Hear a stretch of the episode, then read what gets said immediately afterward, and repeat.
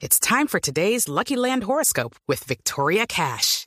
Life's gotten mundane, so shake up the daily routine and be adventurous with a trip to Lucky Land. You know what they say. Your chance to win starts with a spin.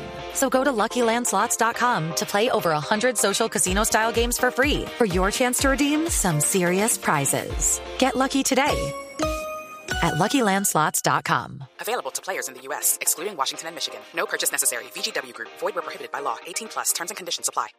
La Contraloría General anunció una reestructuración de fondo en el organismo. Con la reforma se contempla la posibilidad de absorber a las Contralorías regionales. Julián Calderón.